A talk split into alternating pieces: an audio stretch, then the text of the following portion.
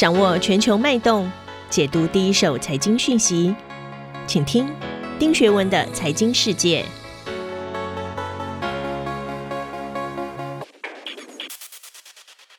大家好，我是丁学文，又到了每周一次和大家分享一下啊，过去一周有什么什么重要的财经新闻。那好不容易总算降级了二级警戒，希望大家永保安康，日子越来越好。今天我要分享的两则新闻呢，第一则是七月二十三号，路透社引述了啊企业经济学和航运学家的观点，指出全球疫情的新冠肺病、德国跟中国大陆爆发的自然天灾，还有南非主要港口的网络攻击，这些事件正在推动全球供应链走向崩溃，甚至威胁着原物料、零件和消费品的流动。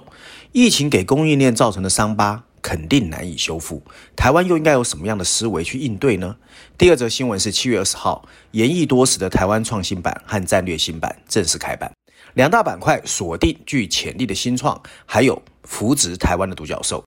司马昭之心，路人皆知，大家都知道台湾就是还在迷恋独角兽。台湾到底应该怎么看待独角兽现象呢？独角兽的未来发展又会怎么样？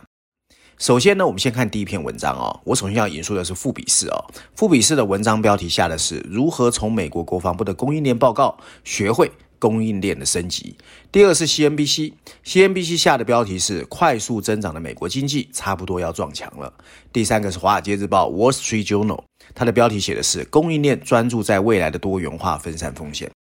首先呢，我要跟大家说，德尔塔变种病毒看起来已经摧毁了亚洲的部分区域，很多国家都在切断水手的陆上交通干线，导致船长无法轮替，以疲惫的船员。据估计哦，有十万名水手在任务结束后还困在海上，没有办法返航哦。这跟二零二零年疫情刚爆发的时候有点像哦。与此同时，扮演全球经济巨头的中国大陆跟德国都传出致命的洪水，并破坏还没有自疫情完全复苏的全球供应链。损害的经济活动可能高达数兆美元，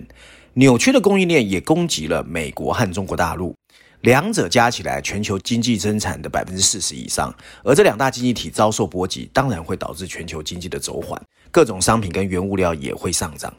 无独有偶，本来看起来最强健的美国也扛不住了。七月二十一号，美国联准会发布了最新的美国经济形势调查报告，认为美国的供应链中断变得更加普遍。物价上涨的压力制衡经济的复苏。美国 FED 这个报告根据联准会下属十二家地区储备银行的最新调查报告编制而成。这个报告认为，美国供应链中断更加的普遍，企业面临原材料和劳动力的短缺、交付延迟、消费品库存低这些困境。物价看起来还会上涨，而美国劳工部同时的数据也显示，六月份消费者价格指数比去年同期增长百分之五点四，剔除波动较大的食品和能源类之后啊，物价上涨了百分之四点五。一天后，美国众议院的军事委员会下属一个两党特别小组，七月二十二号也发表了报告，认为美国有责任跟工业国和盟国一起，通过增加来源的多样化，减轻关键的国防供应链风险，提高应急能力，并增强弹性。另外呢，二零二一年六月的白宫供应链报告不只宣告拜登政府有意寻求更多的预算，以补强四个产业的供应链弱点，也呼吁企业要扩大产能，配合政府推动的重大经济议题。这四大产业分别是半导体、电池、关键矿物和原料，以及 pharmaceutical 药品哦，或者活性药。这四项关键产业的供应链弹性啊。那针对美国供应链弹性被新冠疫情弱化，白宫工作小组在六月份也发布报告。这个报告的目的是让民间部门预知政府有意采取的行动和提拨的预算，并据以预先协调各自的供应链计划和优先项目。所以供应链的整个弱点啊，看起来是越来越严重。那整个报告里面呢，除了刚才说的四个产业之外，也提出了六个建议。我觉得这六个建议蛮 make sense 的，也蛮值得台湾去参考。第一个建议就是说呢，投资应该以重建和创新为主，只有政府直接投资，才能透过制造业生态系和多样的中小供应商。和技术工人重建可以提升创新和科技领导地位的基础设施，它里面当然包含了我们说过的五百亿美元投资半导体，还有一百五十亿美元在全美国充电基础设施来支援电动车的发展。那当然还列举了包括退税啦、税务优惠啦，还有融资优惠这一些情况，都是政府可以做的啊。第二个建议是奖励民营部门啊，民营企业。那里面呢呼吁啊，借由小型企业管理局 SBA 的贷款。和投资计划去支持美国的中小企业还有弱势企业，以分散关键供应链的一个集中度啊。第三个是善用采购力，公共部门我们都知道哦，有强大的采购力，它可以战略性的利用来强化供应链弹性，支持永续性和设定国家的优先标准哦。那第四个是善用政治力，就怎么善用国际组织和国际的话语权，例如美国政府可以利用在国际社会的地位来强化贸易规范和执行工具。第五个建议呢是善用标准制定权 （standard） 啊。标准制定权为监管者的政府有各种提振弹性的工具，为了对抗海外关键资源的开采，还有处理的集中，还有供应链短缺的风险。他说的主要是中国。这个报告强调，美国政府应该扩大关键矿物在美国的生产还有处理的地点。最后一个建议呢，就是职能的再训练啊。那这个报告说出，美国劳工必须是供应链弹性的基石。报告发现的弱点之一就是，美国制造业产能丧失，导致 R&D 研发创新和技术性劳工拥有的制造技术的知识已经丧失。所以，怎么在职训练变得非常重要。总而言之，整个报告提出的各项建议有个共同主题，就是恢复供应链弹性，将只有透过美国政府、盟国，还有贸易伙伴，甚至推动民营部门的共同努力才能达成。而且，美国政府必须领导，利用其资源在投资、奖励、善用影响力和训练上。我觉得啊，台湾绝对可以参考，因为供应链在全世界如果继续有所谓产业分化或者是区域化发展的情况，台湾当然会受影响。第二个新闻，我首先要提供的是《华尔街日报》，它的标题下的是“大型科技公司在韩国崛起”。经济学人的文章标题是“科技独角兽以创纪录的速度再出现”，而《伦敦金融时报》的标题写的则是“法国压住独角兽的未来”，欧洲也开始在推进啊。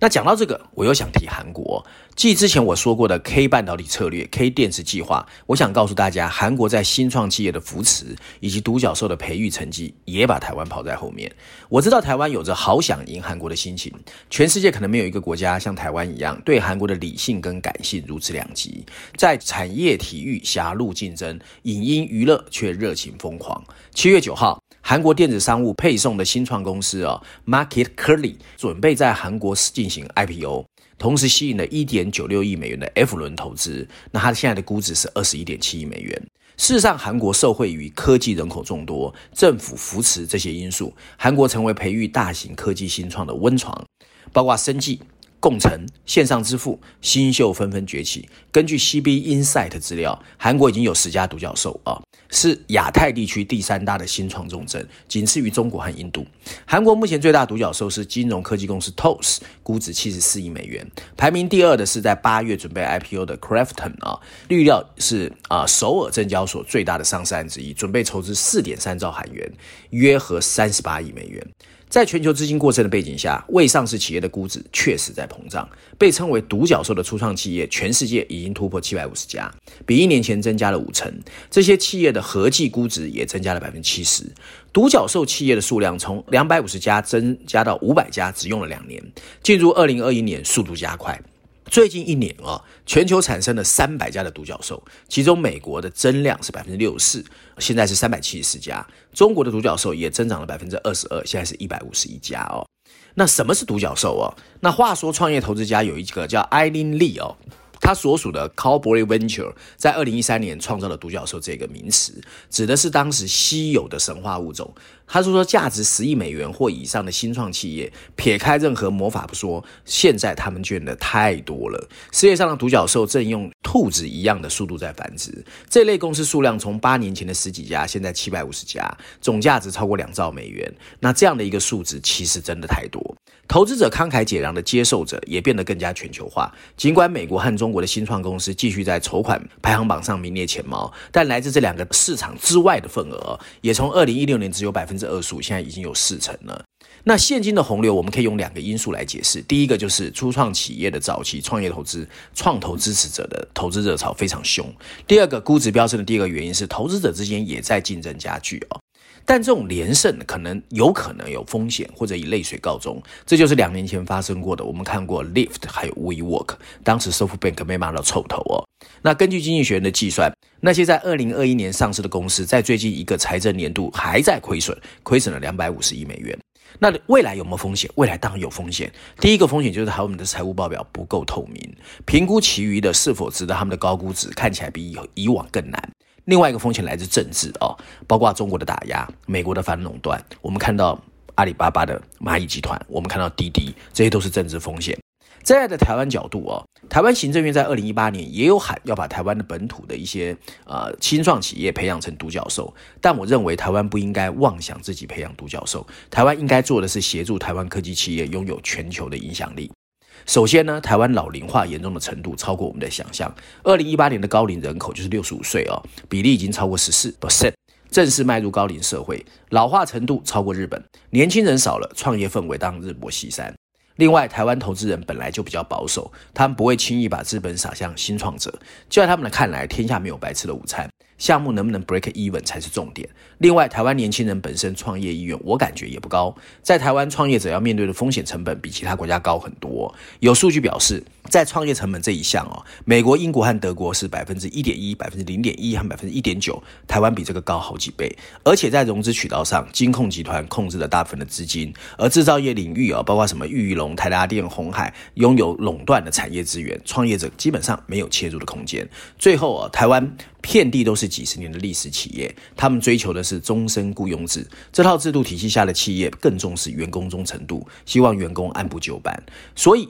台湾政府应该有更高的战略视野去看待独角兽。台湾先天缺乏广大的市场，也难以吸引高额的国际资本。尽管台湾有丰厚而且优秀的人力资源，在 AI 技术、半导体、电子业这些科技都有很强竞争力，但政府在产业策略上确实零零落落，并被选举考量深深牵绊。如何让台湾企业能以更大市场为目标，或许才是应该思考的事。在全球货币横流的今天，台湾政府不应该笨的去跟别人比钱多，产业政策必须搭配。产业人脉和供需关系的杠杆，用钱圈养绝对不是台湾可以选择的方式。在别人的市场放养，才是台湾独角兽横空出世的唯一路径。